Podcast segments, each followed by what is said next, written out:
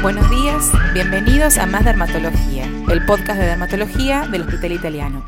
Yo soy la doctora Marina Beth Dixon y a mi lado se encuentra la doctora Janine Alcalá, quien hoy nos hablará de un motivo de consulta muy frecuente en el consultorio, el melasma.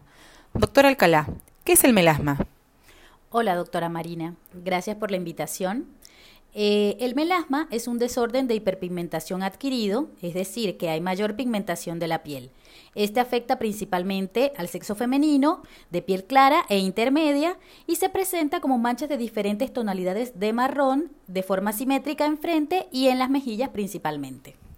Y doctora, ¿toda mancha en el rostro es melasma? No, es eh, necesario saber que existen diferentes lesiones pigmentarias en el rostro, como manchas provocadas por el sol, queratosis seborreicas, hiperpigmentación posinflamatoria, entre otras. Por eso es necesario y muy importante una correcta evaluación por el personal médico entrenado. ¿Y por qué aparece el melasma? Bueno, no se sabe exactamente qué es lo que genera el aumento de la actividad del melanocito, que es la célula que le da el color a la piel, y el depósito de pigmento en las diferentes capas. Pero lo que sí se sabe es que se exacerba por la exposición solar, por trastornos hormonales como el embarazo, anticonceptivos, menopausia y el reemplazo hormonal. Es importante destacar que la mayoría de nuestros pacientes tienen historia familiar de melasma. ¿Y tiene tratamiento?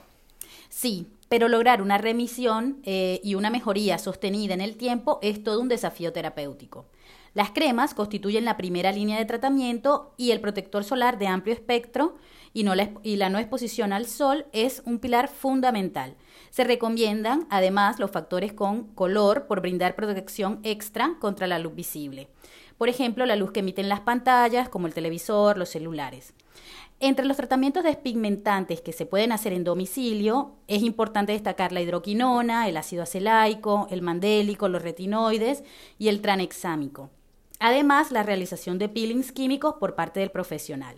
También están descritos eh, tratamientos con luz pulsada o con láseres.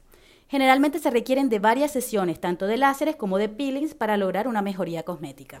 ¿Y qué consejo le haría a los pacientes con esta patología?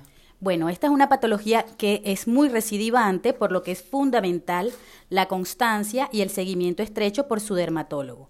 El uso de protectores solares es imprescindible en forma diaria y a lo largo de todo el año, así como evitar la exposición directa al sol. Eh, es importante destacar que si bien esta no es una patología, em, eh, es una patología benigna, genera mucho malestar en nuestros pacientes por encontrarse en una zona muy visible como es el rostro.